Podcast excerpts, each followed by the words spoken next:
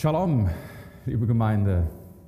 Ja, möge der Friede des Herrn zu Beginn des Jahres mit euch sein, möge er euch erfüllen, möge das Feuer Gottes in euch brennen, möge dieser Friede des Herrn auf allen Wegen mit euch sein, wenn ihr durch dieses Jahr hindurchgeht, was immer da kommen mag, und möge der Friede des Herrn auch bei euch sein und mit euch sein und euch erfüllen, wenn ihr dann einst wieder zurückblickt auf dieses ganze Jahr. Shalom, ihr Lieben. Ich freue mich, dass wir als Gemeinde zusammen in dieses Jahr gehen können. Und ich bin mir durchaus bewusst, das wird ein schwieriges Jahr. Das wird ein anstrengendes, das wird ein herausforderndes Jahr. Aber ich glaube auch ein total spannendes Jahr. Und manch einer wird sich überhaupt fragen, so ganz generell, was mag denn 2023 eigentlich auf uns warten? Was wird so kommen? Worauf müssen wir uns einstellen? Das sind gute und berechtigte Fragen. Ich connecte mich ja gerne so mit prophetischen Diensten und strecke mich auch selber danach aus, prophetische Bilder und Eindrücke zu gewinnen und zu bekommen. Und ich glaube, da warten wirklich spannende Zeiten auf uns, ihr Lieben. Nicht nur jetzt 2023, sondern auch in den Folgejahren danach. Das werden interessante, interessante Zeiten. Und darum ist es mir total wichtig, dass wir uns geistlich zurüsten, damit wir lebendige, brennende Gemeinde sind in diesen Zeiten.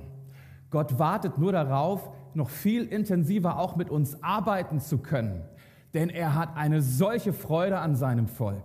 Gott hat Freude an seinem Volk, wenn es in seine Bestimmung hineinkommt, wenn es vor ihm lebt. Halleluja. Bist du dabei? Bist du dabei, dass Gott intensiver arbeiten kann an dir?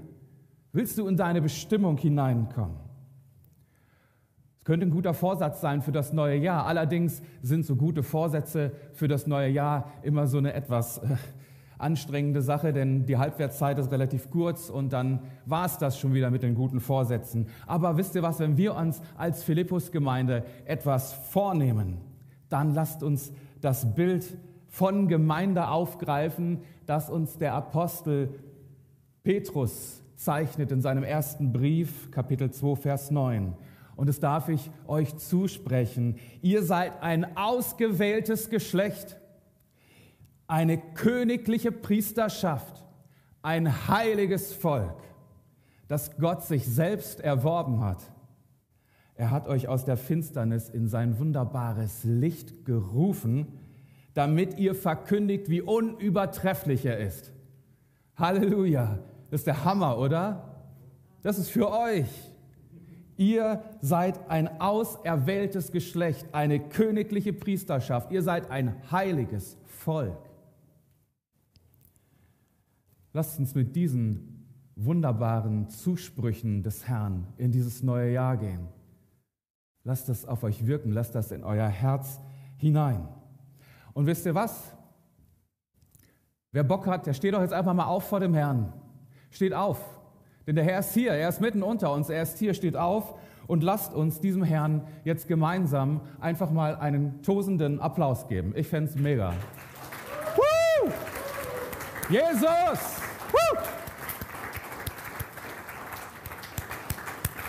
Halleluja. Das hat er verdient, finde ich. Das hat er absolut verdient. Und dann haben wir das letzte Mal dem Herrn applaudiert. In meiner Erinnerung ist das schon viel zu lange her. Das darf gute Gewohnheit werden. Das ist Worship. Und ich würde zu gern wissen, was passiert, wenn wir dem Herrn applaudieren, was sich da in der unsichtbaren Welt bewegt. Das muss spannend sein. Was haben wir für einen großartigen Gott? Jetzt mal ehrlich, was ist das für ein gigantischer Gott, den wir da haben? Wow, ein Gott, der uns sieht. Und damit schlagen wir die Brücke rüber zum Losungsvers, den wir uns heute angucken wollen, den Jahresvers aus den Losungen aus Genesis respektive 1. Mose Kapitel 16, Vers 13. Beim Klatschen habe ich ihn schon mal versehentlich an die Wand geworfen. Da ist er. So, da nannte sie den Namen des Herrn der zu ihr geredet hatte, du bist ein Gott, der mich sieht. Denn sie sagte, habe ich nicht auch hier hinter dem Herr gesehen, der mich angesehen hat. Normalerweise werdet ihr in den Losungen nur den von mir hier gelb markierten Teil finden, aber das ist der komplette 13. Vers. Und es ist gut, wenn wir uns den Kontext auch mal anschauen. Ganz besonders auch den Kontext des Kapitels, in dem dieser Vers eigentlich steht. Da verstehen wir nämlich dieses, du bist ein Gott, der mich sieht, viel besser. Und darum gebe ich euch jetzt mal einen kleinen Abriss zum 16. Kapitel. Abraham und Sarai, da haben wir die Ur, Ur, Urgroßeltern, Vorbilder des Glaubens vor uns. Die hatten von Gott die Verheißung bekommen, dass Sarai noch einen Sohn gebären sollte.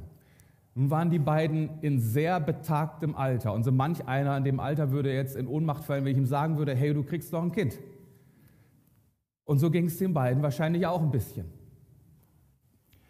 Und gerade Sarai hatte große Probleme, damit umzugehen. Und sie konnte dieser Verheißung Gottes nicht glauben. Und wisst ihr was, das finde ich mega, dass Gott uns das nicht vorenthält. Dass unsere Glaubensvorbilder so viele Schwächen haben, mangelndes Vertrauen.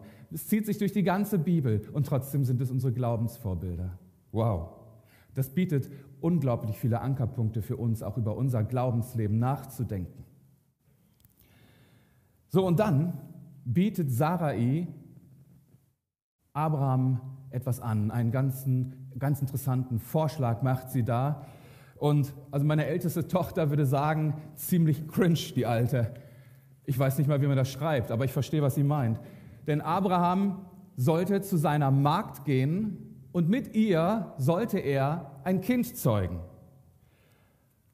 Und angesichts dieses vollkommen widersinnigen Vorschlages fragt man sich doch, was, was war denn da mit Sarah ihr eigentlich los? Was ist denn in der eigentlich vorgegangen, dass sie Abraham das vorschlägt? Dass sie Abraham vorschlägt, Ehebruch zu begehen. Ne, sie sagt letztlich, komm, ich drücke ein Auge zu und wir verhelfen der Verheißung Gottes mal so ein klein bisschen auf die Sprünge. Wir lesen übrigens nicht, dass Abraham damit große Probleme gehabt hat. Er hat das umgesetzt. Hagar hingegen, die Sklavin, die bei ihnen lebte, eine Ägypterin, die wurde übrigens nicht gefragt. Und so ging Abraham also zu Hagar ein. Und irgendwann passiert natürlich das, was passieren muss. Hagar wird schwanger.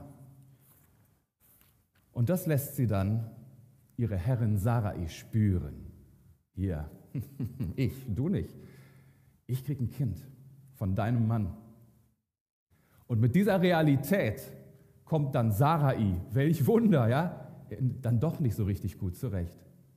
Und dann fängt sie an, ihre Sklavin zu demütigen, zu triezen, zu reizen, richtig mies zu behandeln. Eine wirklich richtig miese Nummer, die da gefahren wurde. Und, äh, Abraham nimmt seine Verantwortung als Haupt der Familie und der Sippe auch nicht wahr. Der sagt letztlich, es ist deine Magd, mach doch, was du willst mit der. Wahnsinn. Und Sarai fährt fort mit ihrer Sonderbehandlung. Und irgendwann reicht es aber der Hager. Die erträgt es nicht mehr. Und wer kann ihr das verdenken? Und in einer Nacht- und Nebelaktion macht sie sich aus dem Staub, flieht in die Wüste. Vermutlich wollte sie nach Ägypten, denn da kam sie ja auch her. Und die Frage ist natürlich, hätte sie dieses Land überhaupt jemals erreicht? Auf der einen Seite total mutig, sich einfach auf den Weg zu machen, auf der anderen Seite völlig unüberlegt. Allein schwanger in der Wüste klingt nicht nach einer guten Kombination. Sie fand dann eine Wasserstelle, an der sie ein bisschen ruhte, und da hat sie eine Gottesbegegnung. Wow, das ist was richtig Cooles, eine Gottesbegegnung zu haben. Gott begegnet hier der Hagar. Er geht auf sie ein. Er nimmt sie wahr. Und er fragt sie, was ist los? Das weiß er natürlich alles.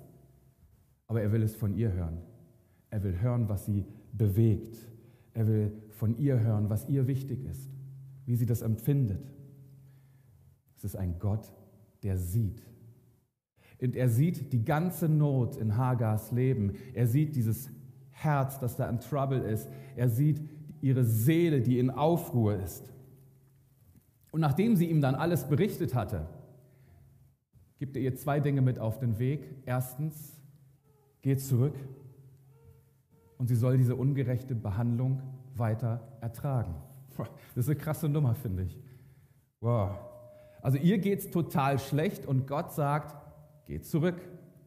Ertragt das noch. Da empört sich etwas in uns, oder? Und ich sehe schon die Frauenrechtler aufstehen. Wusste ich doch, die Bibel ist ein frauenfeindliches Buch. Naja, könnte es sein, dass Gott einfach mehr Durchblick hat, dass Gott einfach mehr Weitblick hat und wusste, es würde nicht gut gehen, als Frau ganz allein, schwanger in der Wüste, Stichwort Wassermangel, Nahrungsmangel, körperliche Belastung und Anstrengung, regionale Kriminalitätsrate. Und im Übrigen hat Gott nicht mit einer Silbe, das müssen wir auch erwähnen, gesagt, dass er das Verhalten von Abraham und Sarai in irgendeiner Weise rechtfertigt oder für gut heißt. Überhaupt nicht. Und zweitens gibt er dann Hagar Ausblick auf ihren Nachkommen und auf die Nachkommen dieses Nachkommen. Und sie werden so zahlreich sein, die werden so bedeutend sein. Und er sagt ihr, es wird ein Sohn. Das wusste sie ja noch nicht. Der nächste Ultraschall war ja wahrscheinlich erst in Ägypten irgendwo. Und er hat sogar noch einen Namen. Er kommt auch mit dem Namen um die Ecke und sagt, hey, nenne diesen Sohn Ismael. Das heißt, Gott hört. Wow, jetzt haben wir nicht nur einen Gott, der sieht, wir haben auch noch einen Gott, der hört und wir haben einen Gott, der zuspricht. Das sind tolle Aspekte, die du mitnehmen kannst in dieses neue Jahr, nämlich, dass da ein Gott ist mit dir, der dich sieht, der dich hört und der dir etwas zuspricht. So, und die Begegnung findet dann ein Ende. Hagar bleibt allein zurück und jetzt ist die Frage, wie reagiert sie? Bockt sie rum und sagt, mir doch alles egal, ich gehe, so wie ich da behandelt worden bin? Spinnst du? Nein, Hagar tut was richtig Cooles. Sie geht in den Worship. Sie macht Anbetung. Sie preist Gott mitten in der Wüste. Und anschließend geht sie tatsächlich wieder zurück zu Abraham und Sarai. Vermutlich wird sie eine ganze Menge Hintergedanken gehabt haben. Was mag sie da erwarten? Ja? Welche Konsequenzen, welche Strafen möglicherweise? War bestimmt keine angenehme Situation. Und dann steht sie wieder da, die gedemütigte Sklavin. Aber anders als sie ging. Nämlich gestärkt durch eine Glaubenserfahrung, gestärkt durch eine Gottesbegegnung und mit einer Botschaft, die auch Sarai und Abraham sicherlich nicht kalt gelassen hat. Ihr erinnert euch, wie der Sohn heißen soll. Gott hört. So soll der Name des Sohnes sein. Das wird sie den beiden auch gesagt haben. Und hier haben wir eine indirekte Botschaft für Abraham und Sarai. Denn Gott hörte und sah auch, wie Abraham und Sarai ihre Sklavin behandelt haben. Und Gott hörte und sah auch, dass die beiden der Verheißung nicht geglaubt haben und es in die eigene Hand genommen haben. Jetzt war es an Gott, Abraham und Sarai zu demütigen und sie auf ihren Platz zu verweisen, weil sie nicht vertraut haben, weil sie seiner Verheißung nicht geglaubt haben. Also ihr seht, wir haben hier einen wahnsinnig interessanten Bericht vor uns. Und wer da noch Netflix und HBO und Amazon Prime braucht, ist selber schuld. Wahnsinn, was da alles passiert. Und ein Bericht, der auch so viele Facetten innehat. Die können wir uns gar nicht alle anschauen heute. Wir wollen uns auf Hagar weiter konzentrieren, auf das, was ihr begegnet ist, was ihr widerfahren ist. Und vielleicht kennst du dieses Phänomen, in Lebensumständen zu stecken, die demütigend sind, die besorgniserregend sind, die entwürdigend sind, die erniedrigend sind? Wenn ja, dann hast du eine gewisse Vorstellung davon, wie Hagar sich gefühlt haben mag. Und weißt du, wenn uns solche Lebensumstände im Griff haben, wer würde dann nicht auch gerne durchbrennen, abhauen, weglaufen, irgendwo und irgendwie neu anfangen? Aber eine falsche Entscheidung führt uns auch ganz schnell in die Wüste. Und weißt du was, manchmal ist es auch Gott, der uns dann in die Wüste führt, weil das der Ort ist, an dem nichts anderes mehr greift und er dann die Möglichkeit hat, Begegnungsfläche herzustellen. Und so steht Hagar da, ja. Und wir vielleicht in solchen Lebensumständen. Es ist nichts um uns herum, kein Horizont, der auch nur annähernd irgendetwas anderes verheißen könnte als auswegslose Situation und Wüste. Aber wir sollten uns in diesen Lebenssituationen immer wieder daran erinnern, er ist ein Gott, der sieht. Selbst dann, wenn wir hagarmäßig und kopflos durch die Wüste laufen. Er ist ein Gott, der sieht. Das hebräische Wort für sehen, das hier verwendet wird, ist äh, ganz spannend. Ra'i bedeutet das. Und das steht hier in diesem Kontext nicht nur einfach nur für sehen, er sieht mich, sondern es bedeutet auch oder bezeichnet die Fähigkeit Gottes, überall hinzusehen, allsehend zu sein. Gott sieht auch dahin, wo Menschen sich nicht wahrgenommen fühlen. Gott sieht dahin, wo Menschen sich ganz alleine fühlen, wo sie in der Wüste stehen, in der Wüste ihres Lebens. Und auch wenn Hagar hier einen Ort gefunden hat, eine Oase, ist ja erstmal schön, sie konnte ein kleines bisschen ruhen, sich erfrischen, aber es ändert nichts an ihrer Gesamtsituation. Erstmal. Denn rundherum war Wüste in dieser Lebenssituation, in der sie stand. Aber es war gut, diese Oase aufzusuchen, denn dort hatte sie ihre Gottesbegegnung. Und vielleicht fragst du dich, gibt es in unserem Leben solche Oasen auch, wo wir Gott begegnen können? Ja, die gibt es. Es gibt solche Orte. Und einer dieser Orte, das ist das hier. Das ist das Wort Gottes. Das ist eine Oase in der Wüste, eine Oase, die wir jederzeit immer ansteuern können.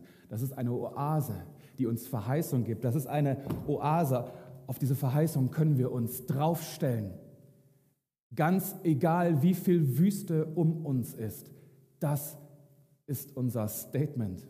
Das ist das, worauf wir hoffen und vertrauen können. Eine wunderbare Oase. Aber vielleicht hilft dir auch noch was anderes. So etwas hier, eine Gebetsecke, die du dir einrichtest. Ein versinnbildlichter Ort. Weißt du, ein Ort, der ein bisschen abgeschieden ist, wo du beten kannst, wo nicht gleich irgendwelche Ablenkungen um dich herum sind. Das hier ist ein kleiner Ausschnitt aus meinem Prayers Corner zu Hause und mir hilft das total, mich rauszunehmen, mich hinzuknien und anzubeten. An diesem Ort sind schon viele Kämpfe ausgefochten worden. Und ich erlebe das als einen großen Segen. Und vielleicht kann dich das inspirieren, auch etwas Ähnliches für dich einzurichten, Begegnungsfläche zu schaffen. Eine Oase, die du ansteuern kannst. However, Hagar ist an diesem Ort, in dieser Oase und die Gottesbegegnung läuft. Und ihr müsst euch mal überlegen, das war vielleicht die erste Gottesbegegnung in Hagars Leben. Sie kam aus Ägypten und Ägypten war ein hochokkultes und finsteres Umfeld. Ja, das fängt bei diesem Anubis mit seinem Hundekopf an. Und dann haben wir da eine lange, lange Liste. Müsst ihr euch mal angucken. Also da braucht man ein bisschen, bis man die durchgescrollt hat. Ein Krokodil, Gott neben einem toten Gott, Schlangengöttin neben einer Kuhgöttin und was wir da noch alles finden.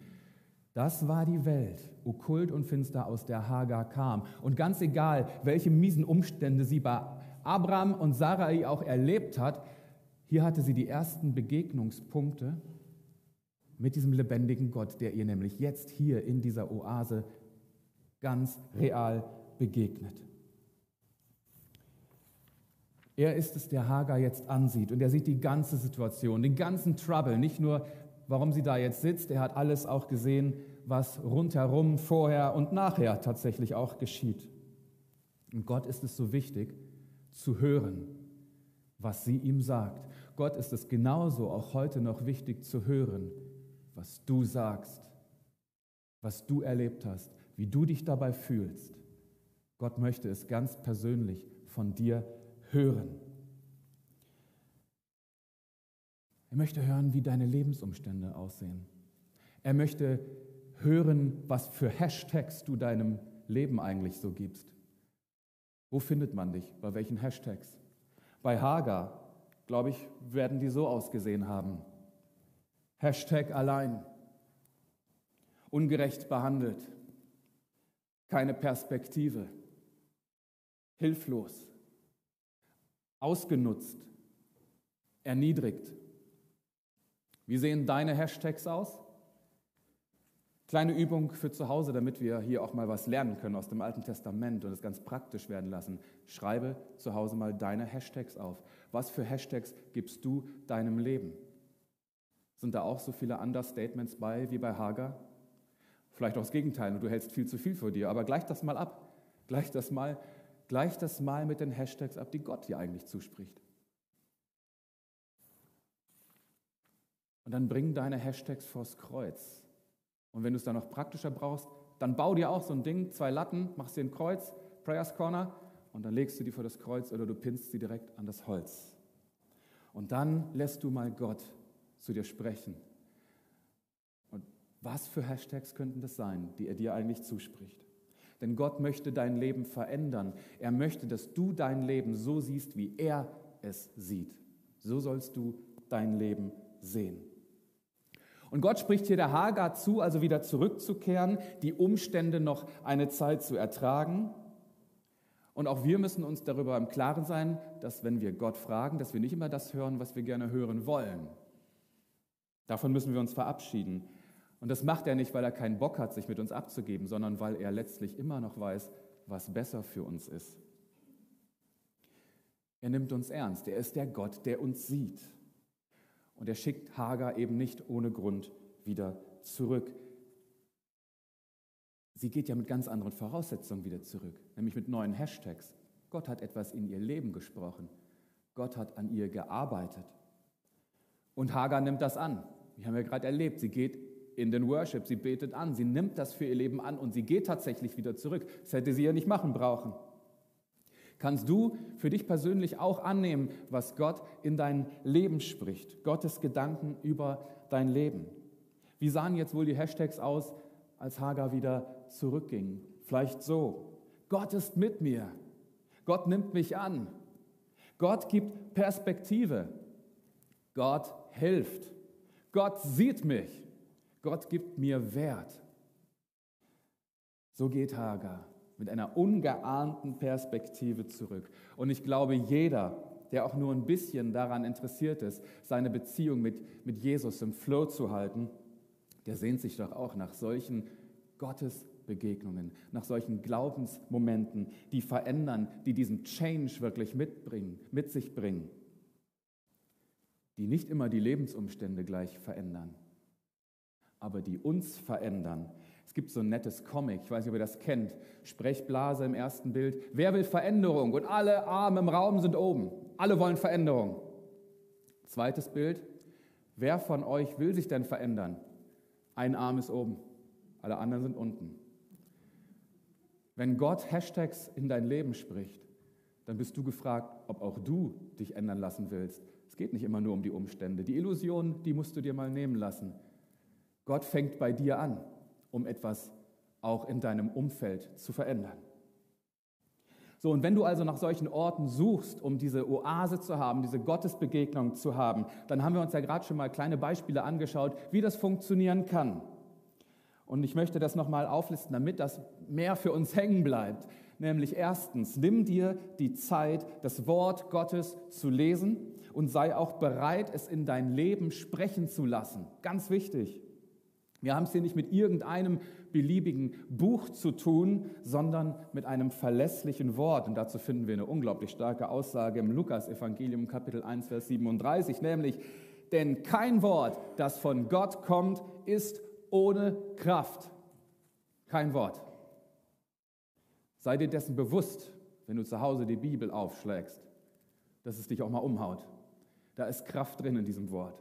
Da ist Power richtig fette Power, die etwas bewegt in deinem Leben, die dein Leben verändern kann. Es ist Gottes Wort, das nicht nur Kraft hat, sondern auch Gültigkeit besitzt. Markus Evangelium 13, 31. Himmel und Erde werden vergehen, aber meine Worte, sagt Jesus, meine Worte gelten alle Zeit. Sie vergehen nie. Nie. Das kann man lesen, das kann man aber auch einfach nur zur Kenntnis nehmen. Man kann sich auch darüber ärgern, man kann das übertrieben finden. Aber dann muss man sich nicht wundern, wenn es keine Wirkung im Leben hat, wenn es keinen Change mit sich bringt. Die Entscheidung liegt bei jedem von uns ganz persönlich. Und so liegt es auch bei dir, ob du diese geistlichen Wahrheiten und Tatsachen annehmen kannst, ob du vertraust und ob du glaubst. Und ich ermutige dich, glaube das. Glaube es. Glaub nicht mir, glaub nicht irgendeinem anderen, sondern glaube Jesus. Glaube Jesus und schenk ihm dein Vertrauen. Denn wir haben es hier mit unumstößlichen Tatsachen zu tun, mit geistlichen Wahrheiten. Die kannst du natürlich wegdiskutieren, die kann man wegdenken, die kann man wegphilosophieren, die kann man totschweigen, die kann man ignorieren. Christen können belächelt, verspottet, verlacht, verfolgt und auch getötet werden, aber diese geistlichen Wahrheiten bleiben bei allem dennoch bestehen. Gottes Wort ist ein Wort der Kraft und es ist beständig. Und zweitens, schaffe dir Räume, um Gott zu begegnen. Da gibt es viele Möglichkeiten, das haben wir uns gerade schon mal angeschaut. Wisst ihr, Gott ist kein Gott, der Traditionen aufrichtet, sondern Gott ist ein Gott, der zur Freiheit beruft. Und so darfst du für dich deinen Weg finden, wie du Gott Räume gibst, damit er zu dir kommen kann, der begegnen kann. Er ist ein Gott, der sieht und hört. Der das Ohr gemacht hat, sollte der nicht hören? Der das Auge schuf, sollte der nicht sehen? Was für ein mega cooles Zeugnis hier im Psalm 94,9. Wahnsinn. Und das von einem Mann, nämlich von David, der hat ja die meisten dieser Psalmen geschrieben, der unermüdlich genau diese Begegnungen mit Gott gesucht hat und immer wieder erfahren durfte, dass er es hier mit einem lebendigen Gott zu tun hat, einem Gott, der sieht und der hört. Nimm das mit für dich, in dein Glaubensleben, in deine Gebete. Denn das, was du sagst und das, was du tust, das wird gehört und es wird gesehen. Aber all das, das Lesen des Wortes Gottes, das Aufsuchen der Gegenwart Gottes, das hat etwas mit Glauben zu tun. Das hat etwas mit Glauben zu tun. Du kannst lesen und es trotzdem nicht glauben. Du kannst mit ihm reden und trotzdem keine Erwartung haben, dass irgendetwas passiert. Jesus sagt, was ihr mir zutraut, das soll geschehen. Komm mit Glauben, komm mit Erwartung. Jesus wartet darauf. Wir können all das, wovon wir hier reden, praktizieren, in ein religiöses Korsett packen und es geschieht nichts. Und wisst ihr, wisst ihr, wisst ihr was? Die, die Kirchen und die Gemeinden dieses Landes sind so voll von diesem Nichts. Denn wenn wir nichts erwarten, dann kommt auch nichts zurück. Denn Gott wartet darauf, dass wir mit Glauben, mit Zuversicht, mit Erwartung vor ihn treten. Mit einem Herzen, das von Sehnsucht, wie wir das gerade gesungen haben, angetrieben wird ihm wirklich auch begegnen zu wollen. Und der Vers aus der Jahreslosung, du bist ein Gott, der mich sieht, der ausgelost wurde, der fordert uns quasi auf, in dieses Glaubensbekenntnis mit einzustimmen. Denn du bist ein Gott, der mich sieht. Das ist ein Glaubensbekenntnis. Das Glaubensbekenntnis der Hager. Du bist ein Gott, der mich sieht. Und dass der Mensch gesehen werden will, das ist ja eigentlich ganz offensichtlich. Das, das hat Gott natürlich auch in uns hineingelegt, als Menschen, die Begegnung suchen, die Beziehung suchen, Kontaktfläche suchen. Ja? Was glaubt ihr, warum sonst soziale Medien so einen unglaublichen Zulauf haben? Der Mensch will gesehen werden, er will sich produzieren. Und so viele tun das auf eine Art und Weise, die weder für sie gut sind, noch für andere. Und was tut der Mensch nicht alles, um Aufmerksamkeit zu bekommen? Und er müht sich ab. Und hier ist ein Gott, der eigentlich nur darauf wartet, ihm zu begegnen. Ein Gott, der uns sieht, der dich sieht, Mensch, der dich sieht und der dich wahrnimmt. Du bist ein Gott, der Freude daran hat, wenn du Mensch in deine Bestimmung kommst, nämlich vor ihm zu sein. Und ihr Lieben, wir starten ja heute in die Gebets- und Fastenzeit. Und ich ermutige dich sehr, das, was wir hier aus dem Alten Testament und aus diesem Losungsvers heraus lernen können, mitzunehmen in diese Gebets- und Fastenzeit. Hast du Glauben und hast du Erwartungen an diese Gebets- und Fastenzeit? Wenn du das für dich bejahst, dann glaube ich, wartet eine wirklich coole Zeit auf dich. Denn du wirst anders aus dieser Zeit hinausgehen, als du hineingegangen bist. Sei bereit, dich in die Beziehung zu Jesus zu investieren. Und ich möchte dich auch ermutigen, dich mal mit dem Thema Fasten zu beschäftigen. Das kann man auf verschiedene Arten und Weisen machen. Es gibt einige, die verzichten aufs Essen oder auf bestimmte Lebensmittel. Du kannst auf Alkohol verzichten, verzichte auf bestimmte Dinge, die deinem Leben sonst in deinem Leben sonst sehr wichtig sind. Ganz wichtiger und interessanter Punkt ist, mal Medienfasten zu betreiben. Ja, lass doch mal Insta, lass doch mal Netflix, lass doch mal YouTube, Spotify und was du sonst so auf dem Handy oder zu Hause hast, lass das doch einfach mal alles aus. Und lass dich nicht ständig zuballern mit irgendwelchen Informationen, vor allen Dingen irrelevanten Informationen. Nutz dein Phone einfach nur mal zum Telefonieren. Mal gucken, ob du das schaffst. Die Challenge läuft. Zu beten und zu fasten, ihr Lieben, das bedeutet Raum zu schaffen. Und Raum zu schaffen heißt Platz zu machen fürs, für Gott, damit da wirkliche Begegnungsflächen entstehen. Dazu möchte ich dich ermutigen. Das kannst du ganz praktisch machen im Prayers Corner oder du gehst in den Wald und betest da. Es gibt so viele Möglichkeiten, Gott anzubeten. Mit Musik und ohne Musik und es ist alles möglich. Mir hilft so ein Prayers Corner auf jeden Fall zu Hause total, um zur Ruhe zu kommen und mich da echt zu setten. Das finde ich, find ich richtig gut. Lasst uns darum mit Glauben und mit, äh, mit der Haltung des Erwartens in dieses Jahr gehen, in diese Gebets- und Fastenzeit, die, denke ich, für uns als Gemeinde ganz aktuell auch sehr, sehr wichtig ist. Und ich bin mir sicher, Gott hat einiges zu sagen. Die Frage ist nur, wie sicher sind wir, dass wir das hören wollen. Aber Gott hat uns auf jeden Fall einiges zu sagen und ich möchte hören. Und ich wünsche mir, dass wir das alle hören. Jetzt hatte ich bei der Vorbereitung zu dieser Predigt so einen kleinen Impuls. Und darum habe ich euch ein kleines Geschenk mitgebracht. Gewöhnt euch nicht dran, das mache ich nicht immer. Ich habe für mein Prayers Corner zu Hause habe ich so eine kleine, kleine Gebetsbank gebaut. Die nutze ich total gerne. Und die hier, die habe ich für die Gemeinde gebaut. Und an den Seiten habe ich die Jahreslosung einmal in Deutsch und einmal in Hebräisch drauf gebrannt. Und dieser Gebetshocker, der darf jetzt mal ein Sinnbild sein, ganz visuell, dass wir in eine Gebets- und Fastenzeit gehen, dass wir mit Glauben in diese Zeit gehen, mit Erwartung, mit Zuversicht, mit Ernsthaftigkeit. Und dieser Gebetshocker, das möchte ich an dieser Stelle auch erwähnen, der bleibt hier in diesem Gottesdienstsaal. Also an alle, die, die so einen ausgeprägten Ordnungssinn haben, wie ich zu Hause auch. Der bleibt hier stehen. Der wandert nirgendwo hin. Der bleibt hier, weil das der, der Ort ist, an dem wir hier anbeten wollen. Wir haben ja auch einen Gebetsraum da oben. Das finde ich total cool und es ist wichtig, dass wir den haben. Aber ich möchte euch ermutigen, in diesen nächsten zwei Wochen diesen Gebetsraum da oben mal auszublenden. Und wisst ihr warum?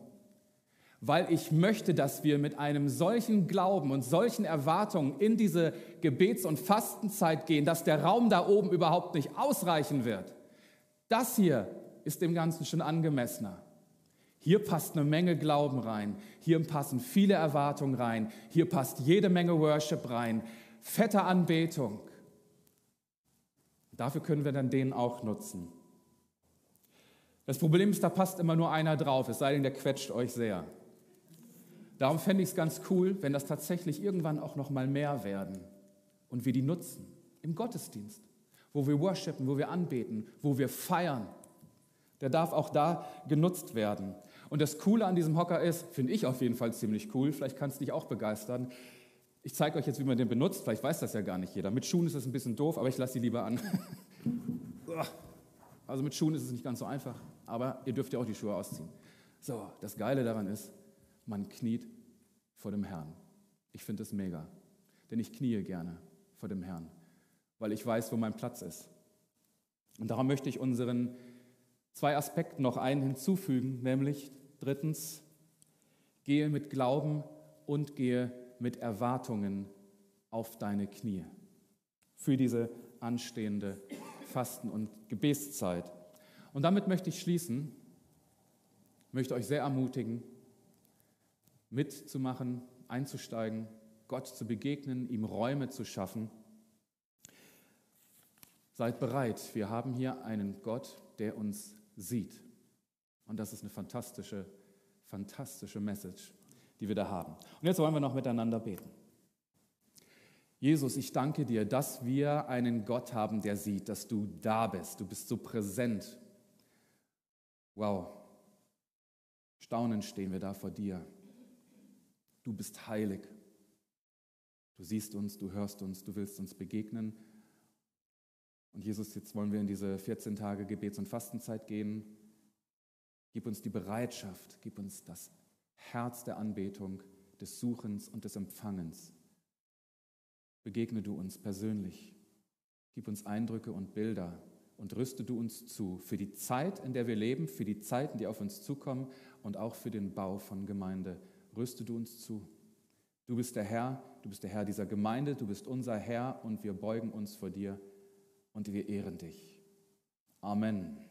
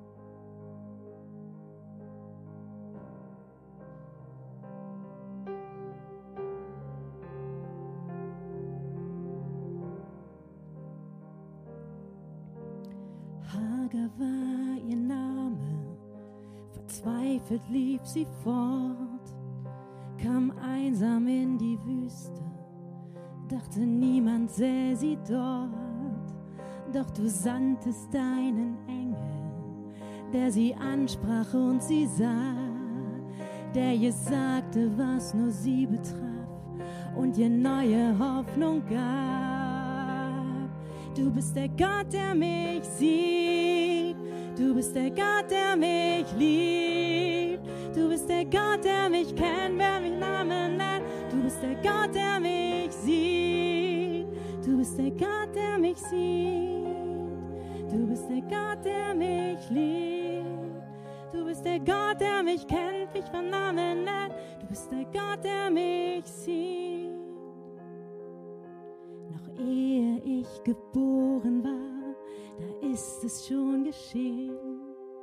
Von dir, dem Schöpfer meines Lebens, wurde ich schon gesehen.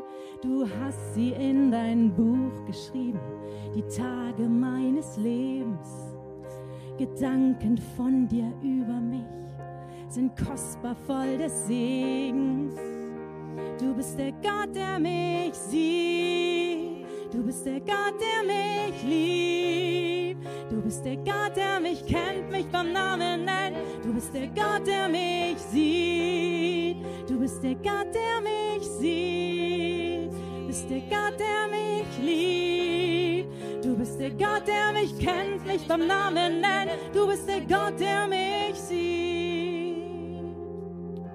Es gibt nun kein Alleinsein mehr nicht gesehen werden. Dein Blick ruht auf mir voller Liebe, weiß nicht, wo ich ohne dich bliebe. Du hörst, wenn ich verzweifelt schrei, du wendest dich mir zu. Deine Worte sind mir Trost und Leben, machst mich frei und gibst mir Ruhe. Du bist der Gott, der mich sieht. Du bist der Gott, der mich liebt. Du bist der Gott, der mich kennt, mich bei meinem Leid. Du bist der Gott, der mich sieht. Du bist der Gott, der mich sieht. Du bist der Gott, der mich liebt. Du bist mit Namen, ich kenn mich beim Namen. Nein, du bist der Gott, der mich sieht.